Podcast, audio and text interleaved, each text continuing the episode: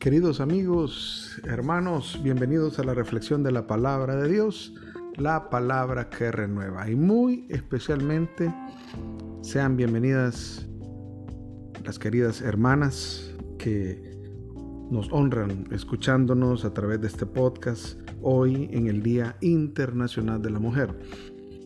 Qué bueno que tengamos un día especial para dignificar a la mujer en su máxima expresión sin necesidad de hacer eh, extremos o irnos eh, a medidas extraordinarias. Nosotros, como hombres, tenemos que dar honor a quien honor merece. Honor a las mujeres que sobre todo han impactado nuestra vida. Hoy voy a hacer un apartado especial para hablar de ellas y fíjense que es interesantísimo porque la palabra de Dios, sin tener nada que ver con este Día Internacional de la Mujer, pues nos presenta un episodio donde yo principalmente encontré cómo está resaltado el papel de una mujer.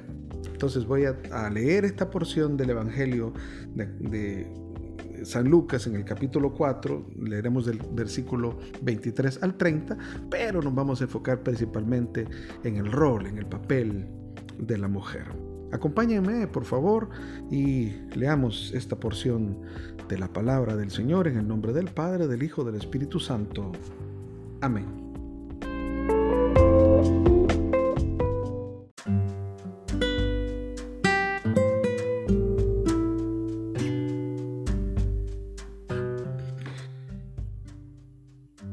Y añadió, les aseguro que ningún profeta es aceptado en su patria.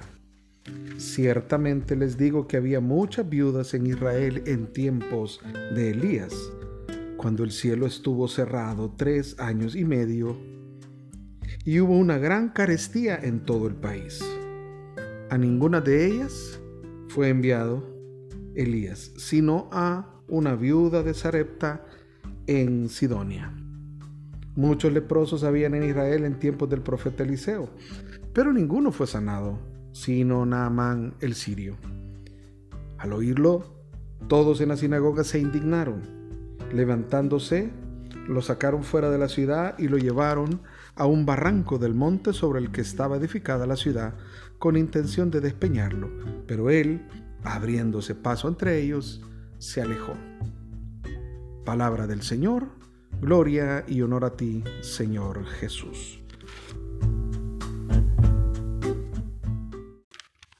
Permítanme primero, como casi que usualmente lo hago, es ubicarnos en el espacio, en el tiempo, en el momento preciso donde estaba este episodio. Jesús está en la sinagoga de Nazaret de su pueblo natal, donde, donde, ha sido rechazado, ha sido mal visto. Lo que antecede a este espacio es que ha sido rechazado porque dicen, bueno, ¿y que no es acaso este el hijo de José? ¿Y que no es el carpintero este? Entonces lo vieron con cierto desprecio. Su actuación fue con desdén. Todos los milagros y la fama que él tenía, que había eh, hecho en Cafarnaún, que había hecho en Galilea, en los alrededores del mar de Galilea, llegó hasta los nazarenos, pero los nazarenos lo vieron con total desinterés. Es decir, lo desestimaron por verlo como uno más del montón. Entonces Jesús de alguna manera va a poner dos ejemplos para darse cuenta o para ilustrar de alguna manera el darse cuenta la oportunidad que ellos están perdiendo. Ellos están perdiendo la oportunidad de conocer a su Salvador, la oportunidad de encontrarse con el Mesías que tanto esperaban, la oportunidad de encontrarse con Dios mismo. Y pone de ejemplo dos casos bien plasmados en la escritura. El primero que tiene que ver con la viuda de Sarepta. Sarepta es una ciudad de Sidón o Sidonia, le llama aquí, pero Sidón, si ustedes, a ver, les recuerdo, Tiro y Sidón era la gran región esta sirio-fenicia. Entonces, esta era una mujer extranjera, no era una mujer judía. Entonces, de alguna manera el reproche de Jesús se acentúa en el hecho de que Elías, siendo un profeta importante, un profeta que acerca al pueblo a Dios, un profeta que anuncia la venida del Mesías, un profeta para ellos, sino de los más importantes, de los más importantes, recuerden ustedes que en la transfiguración se le aparece Moisés y Elías, porque Elías era el gran profeta que anunciaba al Mesías. Pero resulta que este profeta en vida no había ido y no había ido a hacer milagros portentosos, maravillosos en otra casa más que en la casa de una mujer, en primer lugar, siendo que la mujer no contaba, no valía. Segundo lugar, era una mujer viuda y por ser viuda es una mujer que prácticamente lo había perdido todo, se había quedado sin esperanzas, una mujer que se había, se había quedado en una desgracia completa. Y tercera situación es que es una extranjera, es decir, no es una judía. Y, en segundo lugar pone el ejemplo de eh, Naamán, el sirio, que eso está descrito en la segunda de Reyes, en el capítulo 5. Y el caso de Naamán es curiosísimo porque eh, él es un extranjero. Él es del país de Siria. Es el sirviente o el jefe, no, más bien es el jefe del ejército sirio que está al servicio del rey de Asiria. Entonces, un extranjero también, bueno, si para que los ponga en, en, el contexto, pues para los judíos estos eran perros. No era de ellos ni las promesas, ni la salvación, ni el anuncio del Mesías. El Mesías era para Israel, el Mesías era para los judíos, no para los otros. Por eso es que se enojan y está diciéndolo en la sinagoga, se los fue a decir adentro de la sinagoga. Entonces vean ustedes la, la, la, la naturaleza del alcance de lo que Jesús está diciendo. Ellos lo consideraron una blasfemia, por eso lo, lo sacaron y lo, empujaron y lo querían ir a tirar al despeñadero. Tal es así la situación. O sea, vean ustedes la gravedad de la situación. Bueno, lo que pasa es que en el corazón de Jesús es impresionante cuando Él se da cuenta de la desidia, el desinterés, la cerrazón, la dureza, la terquedad, la, la tosudez del corazón de los judíos, que no entiende. Y ellos tienen que abrirse porque Dios es un Dios universal. Dios sí, como pueblo preferente, tiene a Israel porque es la niña de sus ojos. Claro que sí. Pero la salvación, pero el Mesías es universal, es para todos los pueblos. Y también cae para los gentiles. También cae para los que no somos judíos. Porque para nosotros que hemos abierto nuestro corazón y acogemos su palabra, para nosotros es también. Y para nosotros ha nacido una nueva vida. Y realmente la acogida, la aceptación del mensaje de Jesús, de la buena nueva de Jesús, ha sido en tierra más fértil en medio de nosotros los que no somos judíos. Claro, pero no estamos descartando al pueblo judío. Nosotros, de acuerdo a Romanos capítulo 11, Pablo lo descifra de esa manera, ellos son el árbol de olivo.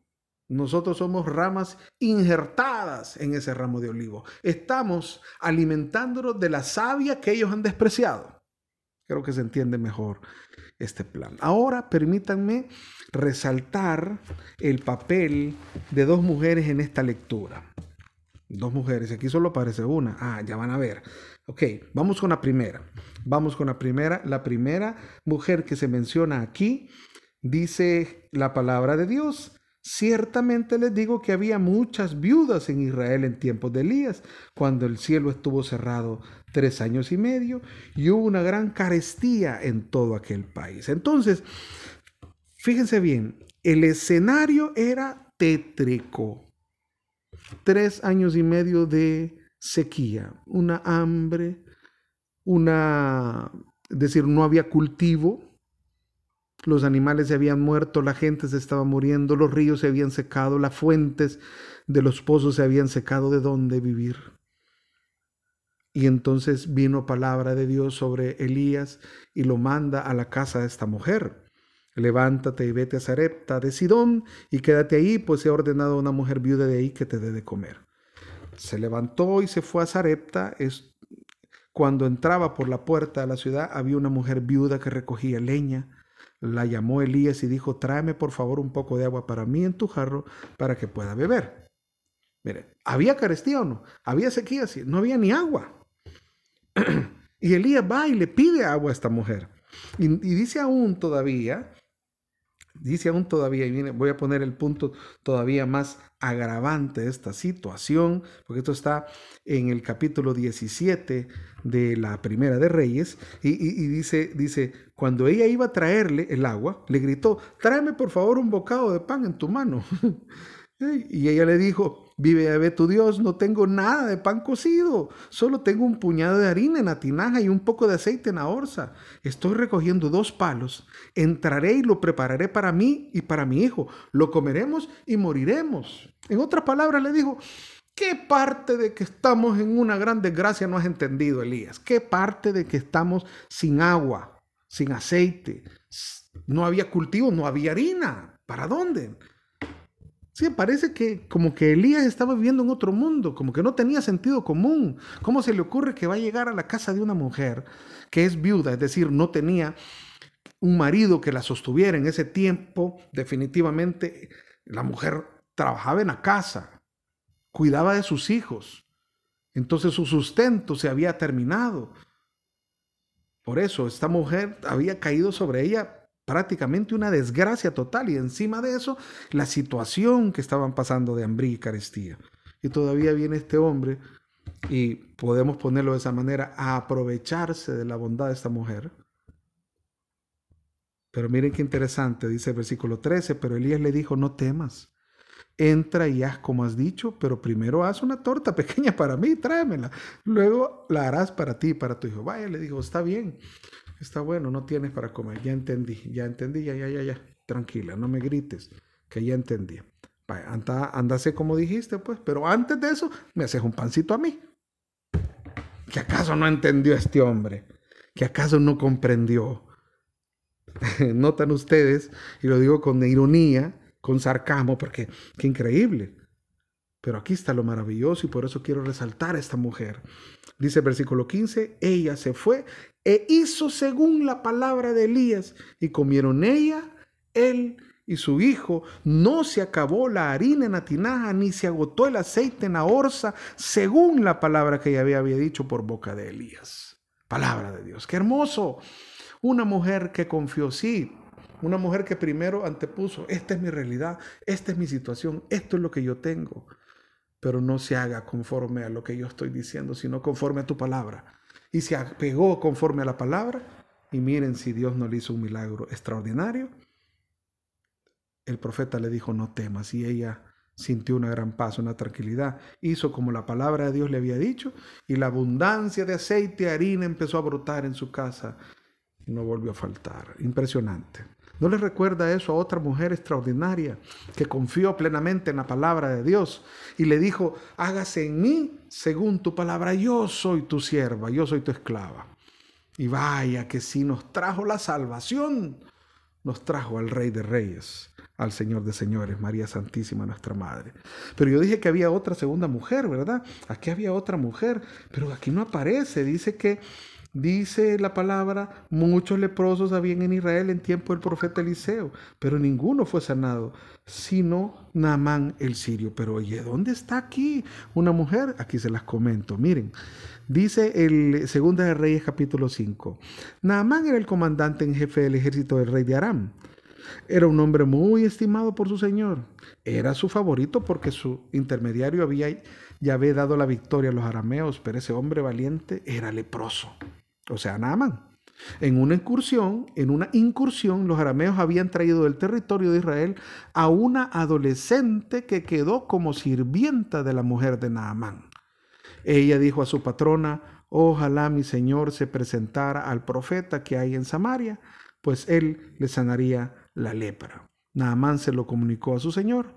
Mira lo que dice esa joven que vino del territorio de Israel. Y de ahí en adelante lo que sucede es que, encomendado por el rey, se va Naamán con carta al rey de Israel, pero el rey de Israel rechaza esa carta, pero la conoce el profeta. El profeta Eliseo reconoce de que Naamán tiene eso y le dice, no, deja que venga, mándamelo a mí para que sepa que hay profeta en Israel. Y en efecto, Naamán con toda la corte, los sirvientes, llegó a donde el profeta Eliseo y Eliseo lo manda a bañarse al Jordán siete veces. La sanación, dice que la piel le quedó limpia como de un bebé. A ver, ¿por qué medio, qué medio ocupó Dios para llegar y llevarle la sanación y la liberación a Naamán? Una muchacha que había venido de Israel. Algunas veces las mujeres pueden pasar como desapercibidas en nuestra vida, o no ser notadas, o no ser tomadas en cuenta. Pero hermanos, las mujeres, no solo en la palabra de Dios, sino en nuestra vida, tienen un papel extraordinario y maravilloso. Por eso yo digo, honra a quien honra merece. Yo puedo hablar, descubriendo esto, descubriendo el valor de la mujer, puedo hacer una honra especial por dos mujeres en particular. Hay muchas más, hay muchas más, pero voy a hacer honra en este segunditos que me quedan para honrar en primer lugar a mi madre, mi madre extraordinaria y maravillosa, una mujer que no habló mucho, pero que con sus actos me enseñó qué significa poner en primer lugar a Dios. Renunció a tener una vida conyugal, renunció, siendo que ya no estaba con mi padre, pero renunció aún a su felicidad para asumir una condición, entregarse por completo al Señor y no fallarle a Él. Y eso lo vimos nosotros, los hermanos. Eso lo vimos, lo vi yo. Claro, tal vez no lo reconocía en el momento, pero ella fue la que me presentó a Jesús. Ella me evangelizó. Ella me llevó a un retiro en la renovación carismática. Ella me transmitió a Jesús. Bendita seas, Madre, bendita seas, porque me has enseñado tanto por tu temple, por tu tenacidad, por una mujer que no se da por vencido, una mujer que es valiente, una mujer que vale. Y además, la otra mujer a quien honro es a mi esposa. Dios me la puso en el camino, Dios me la regaló, Dios me la dio. Hubo un momento en que yo la minusvaloré, yo la aparté, la marginé, yo me creía superior. Pero Dios me enseñó que ella lentamente es una mujer extraordinaria porque me ha sabido amar en las buenas y en las malas. Incluso me ha, hecho la prueba más fuerte de amor. La prueba más grande de amor es el perdón. Aún yo habiéndolo ofendido, ella me ha sabido perdonar. Gracias. Gracias, Miriam, por ser una mujer extraordinaria porque me has enseñado el valor de la mujer. Y así también agradezco a mi hija, agradezco a mi suegra, agradezco a tanta mujer Tanta mujer que yo conozco en mi comunidad, tanta mujer, mujer, que yo veo que trabajan, que son férreas, luchadoras, que no se dejan, que ahí van, algunas veces solas, algunas veces sí acompañadas, otras veces eh, privándose de su propia condición, pero nos han enseñado cosas maravillosas. ¿Cuánto debemos nosotros los hombres aprender de las mujeres? Por eso nuevamente digo, honor a quien honor merece. Felicidades mujeres y ánimo adelante a seguir construyendo el reino de Dios. Y recuerden, mujeres, recuerden que la palabra de Dios es palabra que renueva. Bendiciones para todos.